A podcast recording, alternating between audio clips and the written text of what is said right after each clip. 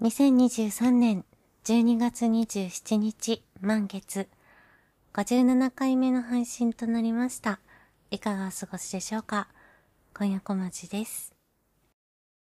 えー、今年最後の満月、そして今年最後の月夜の一さじということです。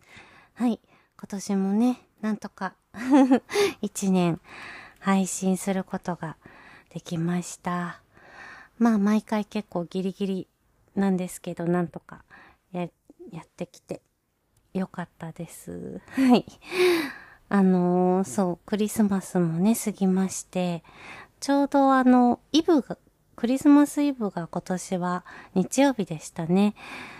なんですけど、私ちょっと体調を思い切り崩しまして、そう。まあ今もまだ鼻声気味でちょっと申し訳ないなと思いながら。こう鼻声感ってこういう、あの、ね、こうなんか録音機能を通してどの、どの程度伝わるのかなっていう感じなんですけど、まあ喋ってる自分は結構鼻声だけど、鼻声じゃない風で喋ってる。頑張って喋ってるつもりです。はい。で、まあ24日は、まあダウンしてたんですけど、あ、その前にちょっとダウンして、まあ24日の夜は結構もう本当に土日ひたすら寝て過ごして、24日の夜はだいぶ回復してきてて、あのー M1 の決勝をね、見たいなと思って、あの、見ます。見れました。なんとか。めちゃくちゃ面白かったです。いや、私はなんかお笑い詳しくないんですけど、やっぱ面白いですよね。コントも漫才も。今年はあの、キングオブコントもね、ちゃんと見たし、あ、ちゃんとって決勝だけですけど、見たし、M1 も見れて面白かったなと思って。なんか本当にあの、めちゃくちゃ笑って、なんか、笑うっていうことも、やっぱりその、あの、お薬だな、みたいな、こう、健康のもとというかね。なんかそう思いながら見てたんですけど、あの、決勝で10組がやって、上位3組が最終、もう一回やるってなった時に、その3組、まあその3組だけじゃなくて他の人たちも、がやったネタとかをもう思い出せなくて、その決勝3組、残った3組のどんなネタだったっけなと思いながら、なんか今見たのになと思って見てて、で、その決勝3組がまた2本目のネタをこうやって、まあ面白かったです、すごい。で、あの、優勝された令和ロマンさんが、こう最後、こう、優勝ってなって、あの、ダウンタウンの松本さんが、令和ロマンの、に対してのコメントで、あの、一本目よりも二本、一本目を超えるネタを、あの、持ってきたのがすごいかったみたいなことを松本さんがおっしゃってた時に、どんなネタだったっけなと思って、しかもそれが1本目のネタじゃなくて、その今やった2本目のネタをもう思い出せなくなってて、あれこれやばいぞ と思って、全然回復してないと。なんか具合、全然具合悪いわと思って、なんか、でももうそのネタが気になっちゃって、ね、今すごい便利ですよね。もうすぐなんか追っかけ再生みたいなのできるから TVer でもそのままあのすぐもう一回最初から見れ見れるしその決勝のネタをもう一回見直してあそうそうそうそうみたいな。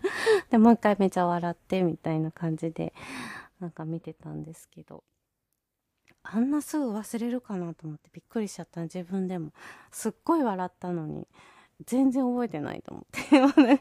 具合悪っまあ、なんなんとかね、まあだいぶ回復してきて、今日もさっきまであの、もう一回最初から M1 を見直してたんですけど、やっぱり面白いですよね。なんかその、みんな面白かったんですよ。2回目見てちゃんと。だからなんか、ね、そりゃそうですよね。8000何組も出られてるうちの 10, 10人ですからね。なんか、こう、10, 10位だったっていう、こうなんか、その10組の中の下の方、ね、なんか、9位とか10位だったっていう人も、いやいやと思っちゃいますよね。8000何組の10番目だから、全然そんな、なんかね、って思う、なんか、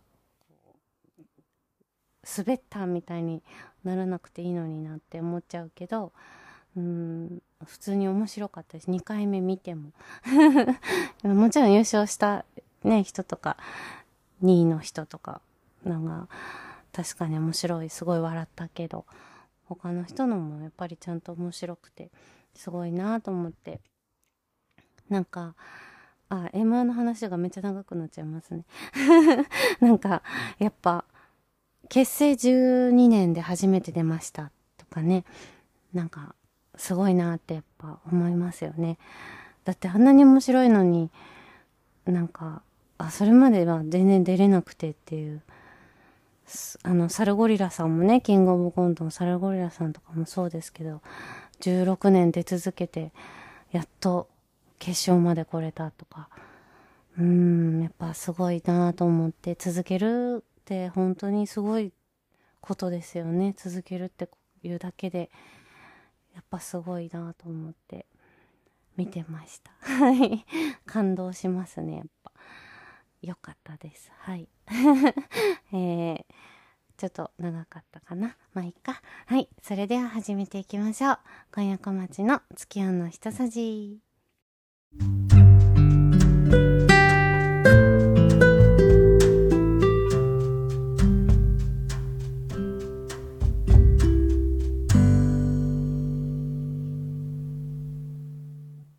素敵な又吉さん。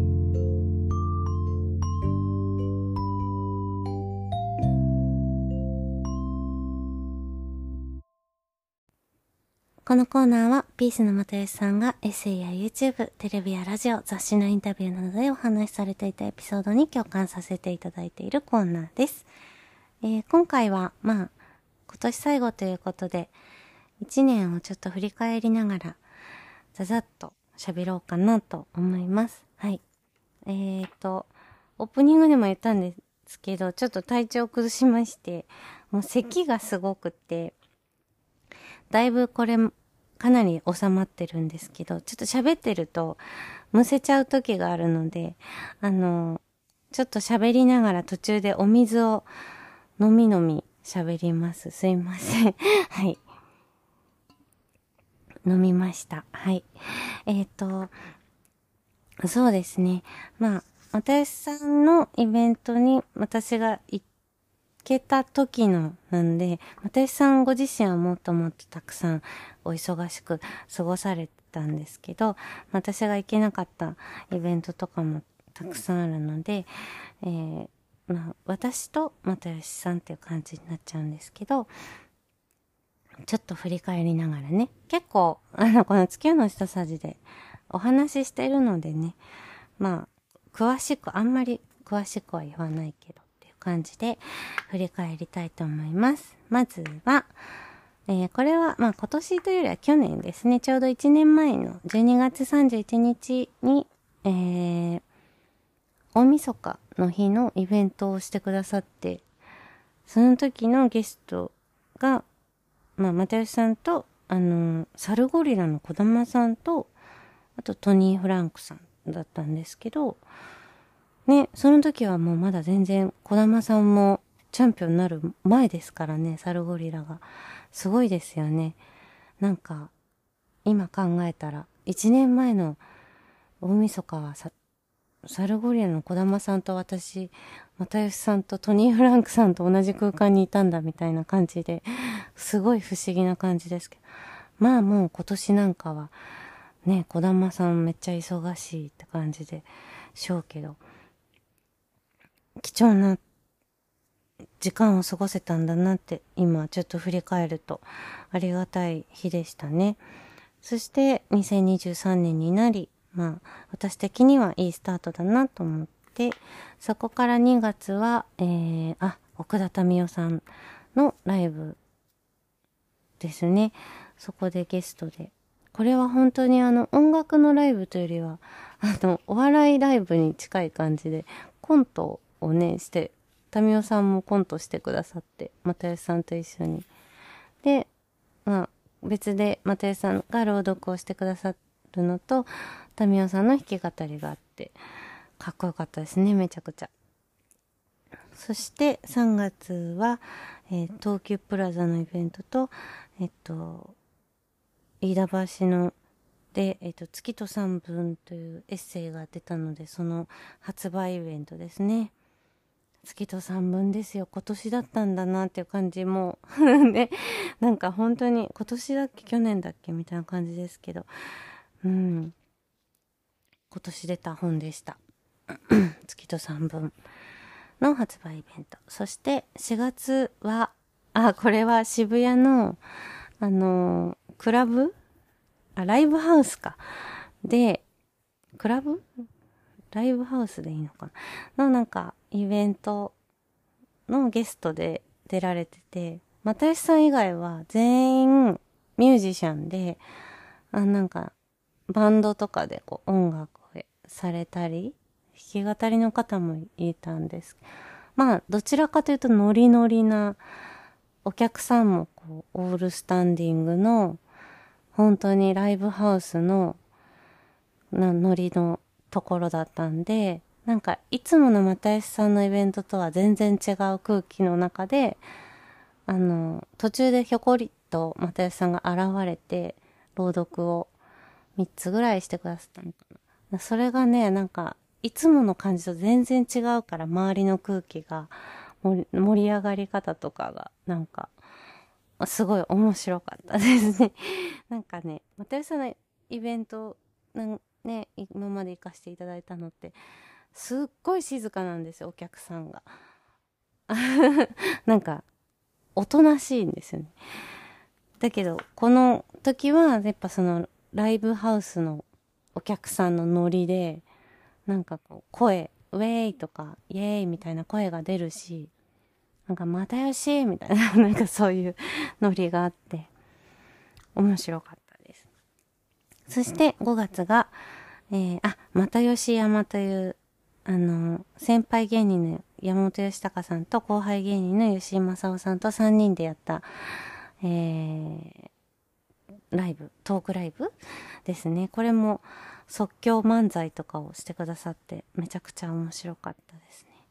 で、その後が沼津で藤彦さんという先輩芸人の方と、えー、お話しされて面白かったですね。なんか、うん、藤彦さん私初めましてだったんですけど、まあ、又吉さん先輩で結構近い存在の先輩で、同じ、同じマンションに住んでたって言ってたのかな。その若手の時に。なんかそれを、そういうちょっと、いつものそういう、又吉さんのがいつもエッセイとか、なんかその、まあ、例えば、ラジオとかでゲストで昔のエピソードをお話しされてる時の、とはまたちょっと違う話が聞けて、すごい面白かったです。飲みました、水を。すいません。そして、その時に、あのー、お、ちょっとだけ、本当にちょっと、一言だけ、又吉さんとお話ししました。はい。なんかサイン会、サイン本、わた、お渡し会みたいなところでね、嬉しかったな。はい。で、その後が、えー、元ザ・ブーム、宮沢和文さんと、又吉さんのライブこれは、まあ、又吉さんがゲストで、宮沢さんのコンサートに又吉さんが朗読で一緒にされて、この時は地震があってね、その会場にいる時に、結構揺れて怖かったんですけど、なんか、でも、その後の、うんかね、ライブがすごく盛り上がってよかったなって でもそういうのですごく記憶に残りますよね。あの時地震あったなっていう。なんか、覚えてます。はい。もう、まだ5月なのに。あ、でも大丈夫か。ここから先は。もう7分、8分近く喋っちゃってますけど。えーと、その後7月が、えー、創造しという、まあ、創作落語の方々、落語家さんと一緒に出られたやつですね。又吉さんが自由律俳句を考えて、で、その自由律俳句をもとに、落語家さんたちが、えー、お話を作ると、創作するっていうやつでめちゃくちゃ面白かったです。落語、面白いと思って。うん、古典もいいけど、創作も、ねえまあ、創作落語もいつか古典になるっていう風におっしゃってましたけど、あ、そうだなと思って、面白かったですね。また、こういうのまた本当やってほしいなと。で、その、本当にこれ、次の日だったんですよね。二日連続で又吉さんにお会いできて。次の日が又吉山、あの、5月に回った先輩芸人の山本義隆さんと後輩芸人の吉井正夫さんの3人のね、なんかトリオのライブで、これもまた、あの、即興漫才、またされてて面白く、なんか続いてほしいなと思いますね。来年も。一応これ、最初登山口編、んで、そんでその後が入山編まで来てるので、次はね、1号目とか2号目とかやっていってほしいなと思ってるやつですね。そして、8月、あ、古着市ですね、又吉さんの、えー、実験の古着市という古着を、又吉さんが、ご自身の古着をフリーマーケットみたいな感じで出されるっていうのに行きました。えー、買いました。又吉さんの洋服を。はい。そして、ちょっとお話できました。緊張しすぎて、ほとんど、まあ、なんか、何も言、言えなかった。自己紹介はできなかったんですけど。婚約待ちですって言えばよかったな、時と思う。悔やみながら。もう、緊張してそんなことは言えず。すっごい近く、隣で喋りましたからね。はい。緊張しました。そして、えー、その後が、あ、平成のぶしこぶしの吉村さんと二人でトークライブですね。8月。行くぞ吉村くん、大又吉くん。面白かった。吉村さんのことをすごく、あの、好きになりましたね、これを。はい。テレビでしかね、お見かけしなかったんですけど、めちゃくちゃいい方。そして9月が、姫路。姫路まで行きましたね。えー、生きるというですね、イベント。パンサーの向井さんと、えー、金子綾乃さんがゲストで。面白かったな。ちょっと水を飲みます。はい。そして10月15日、本当アメリカピーストークライブですね。もうなんかすごく前のことのような気がしちゃいますけど。まだ10月だったんですね。2ヶ月ちょっと。綾部さん、面白かった。うん、なんかすごい。でね、この間あの、テレビ NHK で2人のディスタンスというピースの密着をやってましたけど、本当に2人の空気感があのね、テレビからも伝わってきたと思うんですけど、よかったですね。なんか、綾部さんといる時の又吉さんめちゃくちゃ楽しそうで 本当に良かったな。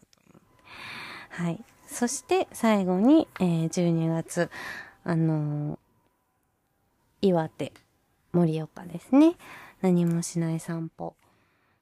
又吉関城の何もしない散歩のトークイベントに、行きました。とさ。こんな感じでしょうかこの一年。行きましたね、いっぱい。嬉しい。本当に。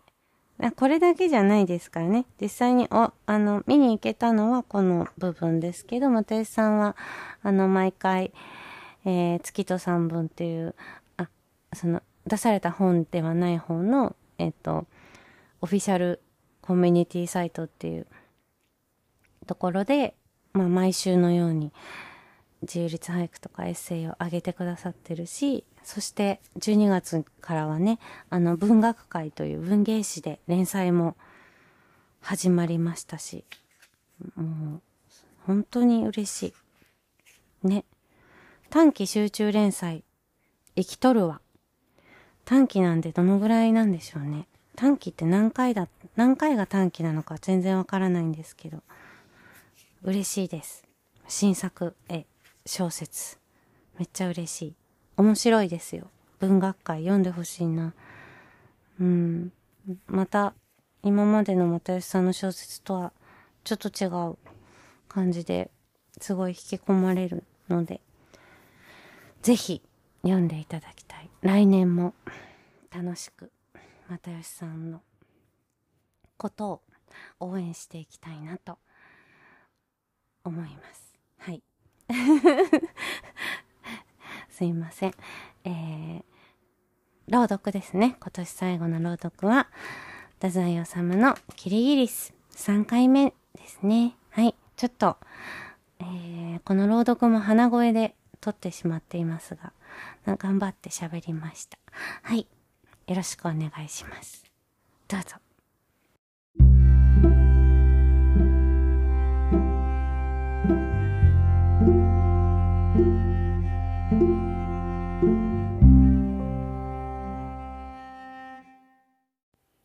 あなたは毎夜、田島さんに誘われて、方々の大家のところへ挨拶に参ります。翌朝お帰りのこともございましたが、私は別に何とも思っていないのに、あなたはそれは詳しく前夜のことを私に語ってくださって、何先生はどうだとか、あれは愚物だとか、無口なあなたらしくもなく、随分つまらぬおしゃべりを始めます。私は、それまで2年、あなたと暮らして、あなたが人の陰口を叩いたのを伺ったことが、一度もありません。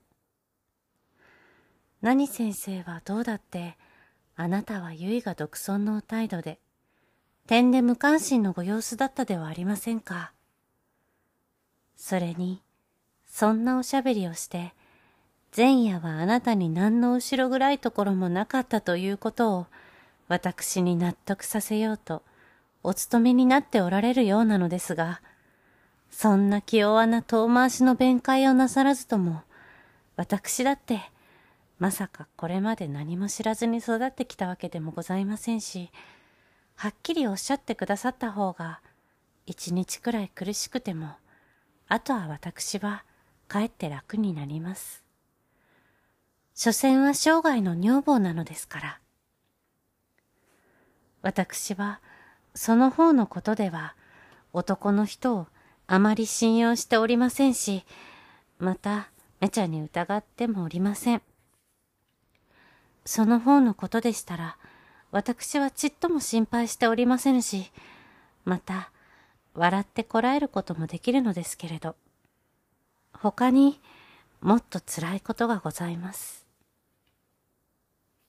私たちは急にお金持ちになりました。あなたもひどくお忙しくなりました。二課会から迎えられて会員になりました。そうしてあなたはアパートの小さい部屋を恥ずかしがるようになりました。田島さんもしきりに引っ越すように進めて、こんなアパートにいるのでは、世の中の信用もいかがと思われるし、第一、絵の値段がいつまでも上がりません。一つ奮発して大きい家を借りなさいと嫌な秘策を授け、あなたまで、そりゃそうだ。こんなアパートにいると人が馬鹿にしやがる、などと下品なことを意気込んで言うので、私はなんだかぎょっとして、ひどく寂しくなりました。田島さんは自転車に乗って方々を走り回り、この三鷹町の家を見つけてくださいました。年の暮れに私たちは、ほんのわずかなお道具を持って、この嫌に大きいお家へ引っ越してまいりました。あなたは私の知らぬ間にデパートへ行って、何やらかやら立派なお道具を本当にたくさん買い込んで、その荷物が次々とデパートから配達されてくるので、私は胸が詰まって、それから悲しくなりました。これではまるで、そこらにたくさんある当たり前の成金と少しも違っていないのですもの。けれども私は、あなたに悪くて、勤めて嬉しそうにはしゃいでいました。いつの間にか私は、あの嫌な奥様みたいな形になっていました。あなたは、女中を置こうとさえ言い出しましたけれど、それだけは、私は何としても嫌で反対いたしました。私には人を使うことができません。引っ越してきて、すぐにあなたは年賀状を、移転通知を兼ねて300枚もすらせました。300枚。いつの間にそんなにお知り合いができたのでしょう。私には、あなたが大変な危うい綱渡りを始めているような気がして、恐ろしくてなりませんでした。今にきっと悪いことが起こる。あなたはそんな俗な交際などなさって、それで成功なさるようなお方ではありません。そう思って、私はただハラハラして、不安な一日一日を送っていたのでございますが、あなたはつまずかぬばかりか、次々といいことばかりが起こるのでした。私が間違っているのでしょうか私の母もちょいちょいこの家へ訪ねてくるようになって、その度ごとに私の着物やら貯金帳やらを持ってきてくださって、とても機嫌がいいのです。父も会社の応接間の絵をはじめは嫌がって会社の物置にしまわせていたのだそうですが、今度はそれを家へ持ってきて、額縁もいいのに変えて、父の書斎にかけているのだそうです。池袋のお姉さんも、しっかりおやりなどとお手紙をくださるようになりました。お客様も随分多くなりました。応接間がお客様でいっぱいになることもありました。そんな時、あなたの陽気な笑い声がお台所まで聞こえてきました。あなたは本当におしゃべりになりました。以前あなたはあんなに無口だったので、私は、ああ、このお方は何もかも分かっていながら、何でも皆つまらないから、こんなにいつでも黙っておられるのだ、とばかり思い込んでおりましたが、そうでもないらしいのね。あなたは、お客様の前で、とてもつまらないことをおっしゃっておられます。前の日にお客様から伺ったばかりの絵の論を、そっくりそのままご自分の意見のように、死活めらしく述べていたり、また、私が小説を読んで感じたことを、あなたにちょっと申し上げると、あなたはその翌日、済ましてお客様に、モーパッサンだって、やはり信仰には怯えていたんだね。なんて、私の愚論をそのままお聞かせしているものですから。私はお茶を持って応接間に入りかけて、あまり恥ずかしくて、立ちすくんでしまうこともありました。あなたは、以前は何にも知らなかったのね。ごめんなさい。私だって何にもものを知りませんけれども、自分の言葉だけは持っているつもりなのに、あなたは全然、無口か、でもないと、人の言ったことばかりを口真似しているだけなんですもの。それなのに、あなたは不思議に成功なさいました。その年の二課の絵は、新聞社から賞さえもらって、その新聞には、なんだか恥ずかしくて言えないような最大級の賛辞が並べられておりました。ここ、製品、試作、優秀、祈り、シャバンヌ、その他いろいろございました。あなたは後でお客様とその新聞の記事についてお話しなされ、割合合っていたようだね、などと平気でおっしゃっておられましたが、まあ、何ということをおっしゃるのでしょう。私たちは製品ではございません。貯金帳をご覧に入れましょうか。あなたは、このうちに引っ越してきてからは、まるで人が変わったように、お金のことを口になさるようになりました。お客様に絵を頼まれると、あなたは必ずお値段のことを悪びれもせずに言い出します。はっきりさせておいた方が、後でいざこざが起こらなくて、お互いに気持ちがいいからね、などと、あなたはお客様におっしゃっておられますが、私はそれを小耳に挟んで、やはり嫌な気がいたしました。なんでそんなにお金にこだわることがあるのでしょう。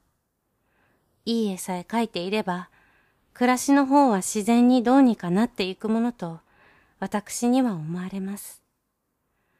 いいお仕事をなさって、そうして誰にも知られず、貧乏でつつましく暮らしていくことほど楽しいものはありません。私はお金も何も欲しくありません。心の中で遠い大きいプライドを持って、こっそり生きていたいと思います。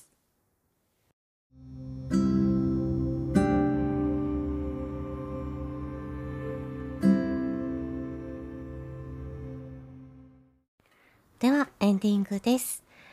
えー、今回ちょっとオープニングと、又井さんの話をたくさんしてしまったので、エンディングは短めにしたいなと思います。えー、この一年も、えー、月夜の一さじを聞いてくださった皆様、本当にありがとうございました。来年も、こんな感じで、のんびりと、ゆるい感じでやっていますので、あの、そうですね。遊びに来ていただけたら嬉しいです。新月と満月に配信しておりますが、いつでも聞けますのでね。はい。お時間のある時に、まあ、聞きながら寝落ちしていただけたら嬉しいです。はい。えー、来年も、あ、今年はそうですね、歌集を出すことができたり、エッセイを書いたり、まあ、新しいことに挑戦できた一年だったので、ね、嬉しかったですね。大変なところもあったけど、まあそれ以上にすごく充実した一年を過ごせたなと思い、来年もこんな感じで好きなことをやろうと思ってます。はい。楽しくやれたらいいなと。まあ悩んだり迷ったりはしながらも楽しくやっていこうと思います。えー、来年の目標は、来年の目標は来年の最初に今年の目標として言おうかな。はい。えー、次回の月夜の一さじは2024年1月11日、新月20時57分に配信いたします。それではまたお会いしましょう。小屋小町でした。良いお年を。